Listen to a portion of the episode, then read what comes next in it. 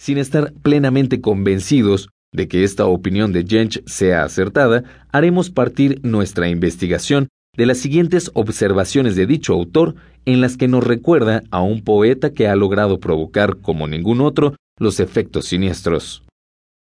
Uno de los procedimientos más seguros para evocar fácilmente lo siniestro mediante las narraciones, escribe Jench, consiste en dejar que el lector dude de si determinada figura que se le presenta es una persona o un autómata. Esto debe hacerse de manera tal que la incertidumbre no se convierta en el punto central de la atención, porque es preciso que el lector no llegue a examinar y a verificar inmediatamente el asunto, cosa que, según dijimos, disiparía fácilmente su estado emotivo especial. E.T.A. Hoffman se sirvió con éxito de esta maniobra psicológica en varios de sus cuentos fantásticos. Esta observación, ciertamente justa, se refiere ante todo al cuento de El arenero, que forma parte de los cuentos nocturnos y del cual procede la figura de la muñeca Olimpia, que Offenbach hizo aparecer en el primer acto de su ópera, Los cuentos de Hoffman. Debo decir, sin embargo, y espero contar con el asentamiento de casi todos los que hayan leído este cuento, que el tema de la muñeca Olimpia, aparentemente animada, de ningún modo puede ser considerado como único responsable del singular efecto siniestro que produce el cuento, más aún que ni siquiera es el elemento al cual se podría atribuir en primer término este efecto. El ligero viso satírico que el poeta da al episodio de Olimpia, empleándolo para ridiculizar la presunción de su joven enamorado, tampoco facilita aquella impresión.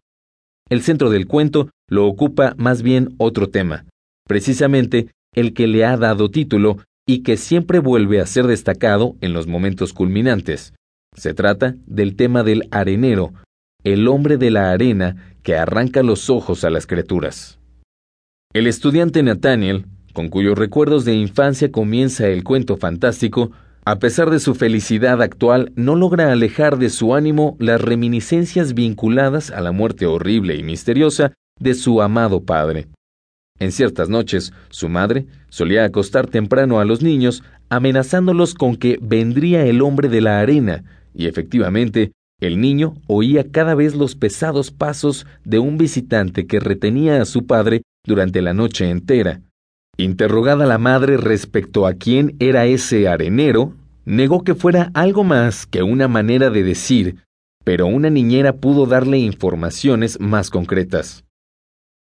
Es un hombre malo, que viene a ver a los niños cuando no quieren dormir. Les arroja puñados de arena a los ojos, haciéndolos saltar ensangrentados de sus órbitas. Luego, se los guarda en una bolsa y se los lleva a la media luna como pasto para sus hijitos, que están sentados en un nido y tienen picos curvos como las lechuzas, con los cuales parten a picotazos los ojos de los niños que no se han portado bien.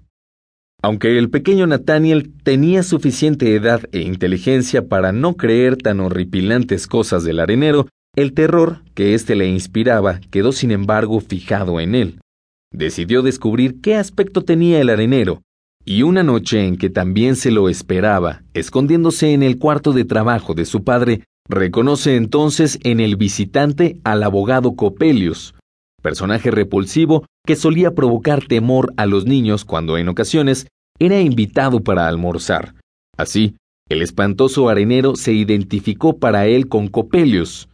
Ya en el resto de la escena, el poeta nos deja en suspenso sobre si nos encontramos ante el primer delirio de un niño poseído por la angustia o ante una narración de hechos que, en el mundo ficticio del cuento, habrían de ser considerados como reales.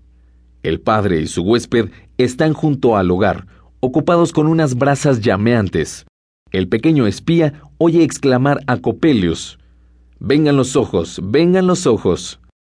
Se traiciona con un grito de pánico y es prendido por Copelius, que quiere arrojarle unos granos ardientes de fuego a los ojos para echarlos luego a las llamas. El padre le suplica por los ojos de su hijo y el suceso termina con un desmayo seguido por larga enfermedad. Quien se decida por adoptar la interpretación racionalista del arenero no dejará de reconocer en esta fantasía infantil